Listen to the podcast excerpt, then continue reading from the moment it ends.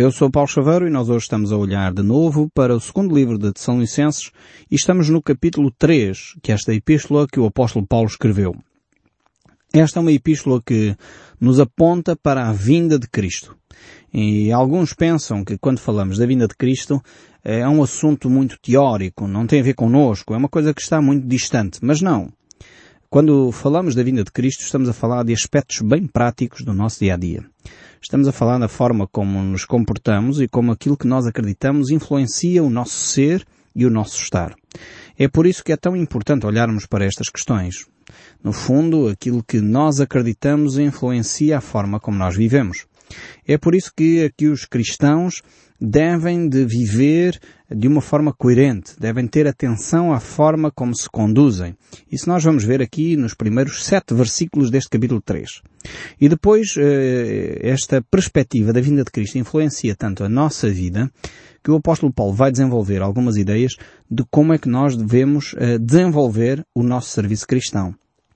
Então, estas são as duas grandes áreas que o apóstolo Paulo vai desenvolver agora no capítulo 3 e no final, portanto é o último capítulo aqui do livro de 2 de São Licenses, e o apóstolo Paulo quer tornar este capítulo bem prático para nós entendermos como a vinda de Cristo eh, nos leva a um comportamento, nos leva a uma atitude, nos leva a ações concretas no nosso viver.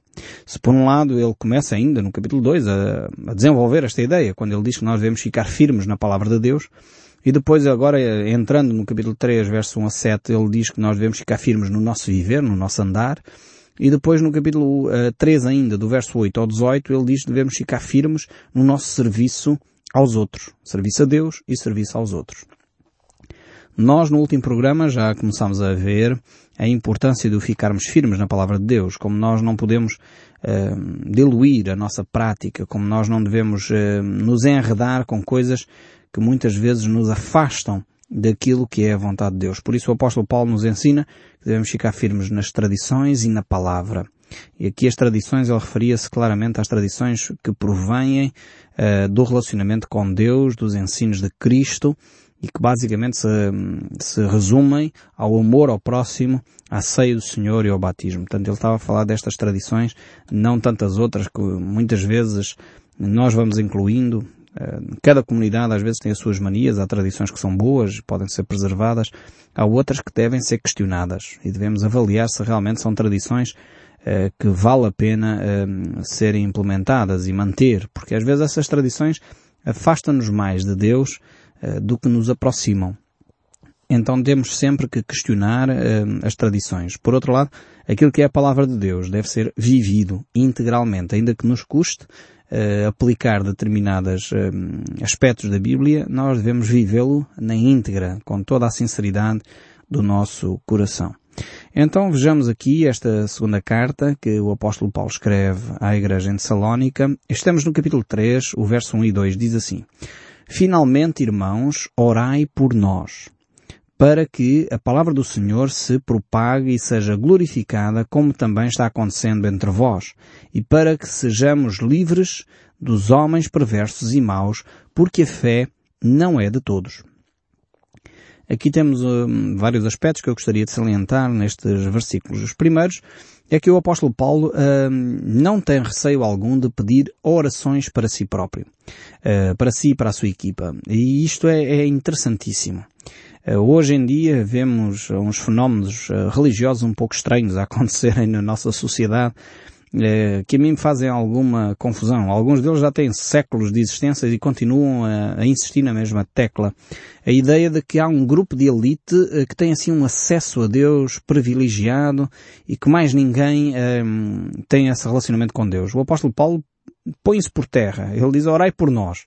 Ou seja, a congregação, os fiéis, aquilo que é uh, os leigos, chamados leigos por algumas comunidades, têm o dever, têm o acesso, têm a possibilidade, têm a liberdade de orar pelos líderes espirituais. Hoje em dia temos uma mentalidade ao contrário. Há assim um grupo de elite, que às vezes chamam-se pastores, bispos, padres, apóstolos, o título lá à frente é pouco significante, mas tem algumas destas pessoas que têm uma postura que só acham que eles é que são uh, os eleitos, assim, aquela classe de elite que tem um relacionamento com Deus e eles é que podem orar pelos outros. Não, a oração é propriedade da humanidade, é propriedade de todos. Você e eu podemos orar. Você pode orar por mim ou orar por si. Aliás, o texto bíblico nos desafia exatamente a isso. Assim como o apóstolo Paulo pede as orações, eu também peço as orações. Você que me ouve, eu dou graças a Deus, porque há um grupo vasto de centenas de pessoas que estão diariamente a orar por mim para que, como o apóstolo Paulo propagava a palavra, eu faço mesmo aqui na rádio, eh, continuo a ter essa ousadia de anunciar a palavra com graça de Deus, com amor de Deus e fico muito satisfeito quando ouço que há pessoas que estão a orar por mim, pela minha família, pela minha esposa, meus filhos, pela equipa da Rádio Transmundial, do Som do Livro. Uh, fico grato a Deus para que Deus nos dê de facto esta ousadia de anunciar a palavra de Deus. Há algum tempo atrás conheci uma senhora de idade que foi visitar a minha congregação aqui em Lisboa eh, e de facto ela eh, dirigiu-se a mim e disse, olha, Pastor Paulo Xavier, tenho o privilégio finalmente de o conhecer pessoalmente e queria lhe dizer que eu e mais um grupo de irmãos estamos a orar semanalmente por si. Não nos esquecemos de si uh, nas nossas orações. Eu quero dizer que eu fiquei extremamente enriquecido uh, por receber esta notícia. De saber que há pessoas que, mesmo sem me conhecerem pessoalmente, estão a orar por mim, estão a orar para que a palavra de Deus possa ser anunciada com ousadia, possa ser propagada este Evangelho de Jesus Cristo. E se você é uma dessas pessoas, eu quero dizer de todo o meu coração, agradeço imenso as suas orações e faz muita diferença. Eu sinto, quando estou nas, na, na, gravação dos programas, eh, quando a comunidade cristã está a orar por mim ou não. Às vezes tenho mais dificuldade em expressar a palavra de Deus quando há menos cristãos a orar. Isto é algo verídico, eh, que eu sinto isso. Então, continuem a orar por nós, continuem a interceder por nós, porque esse é um dever de todos os cristãos. O sacerdócio é eh, universal. Eu sei que isto uh, choca algumas pessoas. Alguns pensam que sacerdotes são só alguns que são pagos pela Igreja. Mas não. O sacerdócio, de acordo com as Escrituras, é universal. O apóstolo Pedro disse isto com todas as letras na sua primeira carta, no capítulo 2, verso 9 que nós somos sacerdotes de Deus, sacerdócio real, nação santa, povo de propriedade exclusiva de Deus. Então esta é a declaração mais transformadora do Evangelho. É que eh, não há um grupo de elite mais que coloca o homem em relação com Deus. Todos os cristãos têm o privilégio de se relacionar diretamente com Deus.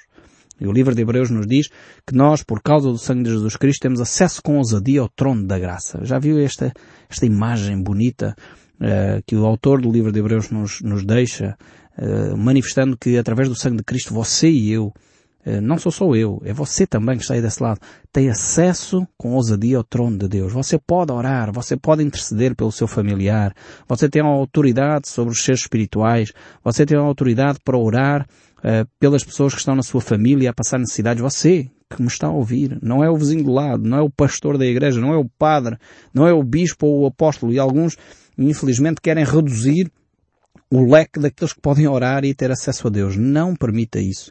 A Bíblia é muito clara que o sacerdócio é dado a todo aquele que crê em Cristo Jesus. Todo aquele que crê em Cristo Jesus tem possibilidade de orar. E o apóstolo Paulo manifesta isso mesmo aqui, eh, nestes textos aqui do capítulo 3, do verso 1, ficou muito claro. Eu espero que fique muito claro também na sua mente que você pode orar por mim, eu vou orar por si, tenho orado, a equipa da, do Som do Livro tem orado por vós, uh, semanalmente se reúne uma equipa para orar por vocês, mas agradecemos que também se, se reúnam para orar por nós.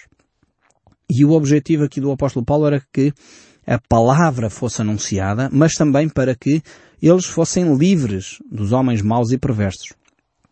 E ele diz, porque não é de todos a fé. Aqui não quer dizer que Deus limitou a fé a alguns, não é isto. Uh, não interpretem mal este texto bíblico.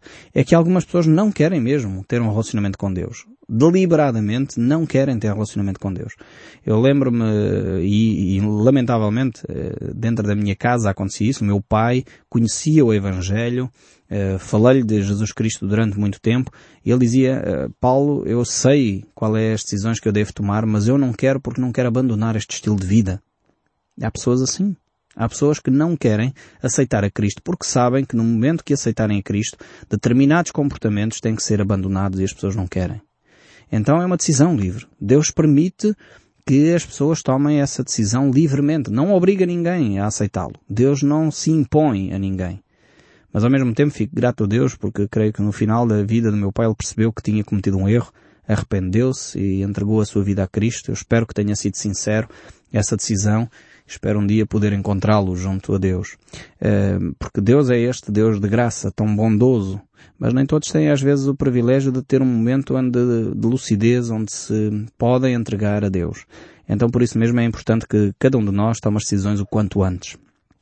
E como diz aqui o apóstolo Paulo, um, a fé não é de todos porque nem todos a querem aceitar. Uh, algumas pessoas dizem eu busco a fé mas não a tenho. Então eu quero dizer que muitas vezes a pessoa não busca no sítio certo. Uh, Lembro-me de uma atriz, estava num, programa na televisão uh, e o tema era exatamente sobre Deus e fé e etc. E ela dizia, não, eu busquei, eu busquei a Deus mas não o encontrei. Eu quero dizer a todos aqueles que me ouvem e que têm buscado a Deus e se não têm encontrado, provavelmente você não está a procurar no sítio certo. Você precisa procurar no sítio certo. E o sítio certo é a Bíblia. A Bíblia nos diz que ela própria produz em nós a fé. É pelo ouvir, ouvir a palavra de Deus que a fé se vai gerando em nós. Eu tenho alguns casos muito, muito concretos que me alegram muito o coração, agora são pessoas muito amigas minhas, que eram ateus. Eles diziam, Paulo, eu não tenho fé. Mas eles fizeram a, a, ação correta, eles permaneceram a ouvir a palavra de Deus. Iam retirando as dúvidas. Dúvidas uh, extremamente pertinentes, algumas delas. Dúvidas até complicadas de responder. E eu tive o privilégio de acompanhar algumas dessas pessoas que se diziam ateus. E ao longo de alguns meses, ao longo de alguns anos, em alguns casos, pudemos ir ouvindo a palavra de Deus, ler juntos a Bíblia, esclarecer as dúvidas que haviam na sua mente. Algumas ainda perduram, porque nem sempre se esclarece todas as coisas. Há coisas que são de facto mistérios e não temos resposta para tudo. Mas quando nós estamos uh, dispostos a ouvir a voz de Deus, a fé vai sendo gerada no nosso coração. É, é tremendo. Eu assisti a isto em, em várias oportunidades. E se você é um desses que diz que eu não tenho fé porque, enfim, não tenho fé, busquei não tenho fé, eu, eu quero sugerir o seguinte. Leia a Bíblia. Ouça o programa Som do Livro. Se não tem tempo para ler, ouça pelo menos o programa Som do Livro, que é a exposição da Palavra de Deus, e deixe uh, que esta palavra expressa de Deus vá tocando a sua vida. E vai ver como a fé vai surgir. Quando nós procuramos no devido sítio, a fé surge. O verso 3, agora aqui do capítulo 3, uh, eh, continua a dizer, Todavia o Senhor é fiel é, esta afirmação é, é tremenda. Nem precisaria de continuar mais a ler o texto bíblico. Só com esta afirmação eu, eu gastaria o tempo todo aqui, mas não posso. É, diz assim, Deus é fiel, o Senhor é fiel. Deus, por outras palavras, nunca nos abandona. Deus cumpre sempre o que diz. E isto é tremendo num meio de um povo, de uma sociedade de infidelidade. É, não estou a falar necessariamente de infidelidade conjugal, mas também onde as pessoas prometem e não cumprem, onde vemos eh, pessoas de responsabilidade supostamente na nossa nação, pessoas que deveriam ser uh, responsáveis a, a fazer promessas que nunca cumprem, nós ficamos surpresos e é por isso que às vezes nós duvidamos de Deus. É que nós já não estamos habituados a ver pessoas fiéis. A ver pessoas que dizem uma coisa e cumprem exatamente o que dizem. E pensamos que Deus também é assim. Deus prometeu, mas Deus não vai cumprir. Não. O apóstolo Paulo quer deixar muito claro na mente dos cristãos em Tessalónica que o Senhor é fiel. Deus se prometeu alguma coisa na sua vida, Deus vai cumprir. Permaneça firme na fé, porque Deus vai cumprir o que disse. E, e diz mais o texto bíblico ainda no verso 13, ele diz, Ele vos confirmará e guardará do maligno. Ou seja, este Deus fiel, este Deus que não falha, este Deus que cumpre aquilo que diz, é Ele que nos vai confirmar a nossa fé, ou seja, uma vez iniciados na fé, Ele vai trabalhar em nós para que essa fé aumente, Ele vai trabalhar em nós para que essa fé cresça, para que nós possamos ser cada vez mais semelhantes a Cristo, e não só isso, Ele vai guardar-nos da ação de Satanás. Aqui é, é, é, eu gostaria de fazer um parêntese. Porque infelizmente nós vivemos num país extremamente supersticioso onde muitas pessoas vivem atormentadas com maus olhados, bruxaria, trabalhos que foram feitos, trabalhos que alguém mandou fazer. Eu quero dizer que um cristão que está alicerçado em Cristo é mais que vencedor sobre essas questões. Diz o texto bíblico que Deus que é fiel guardará do maligno.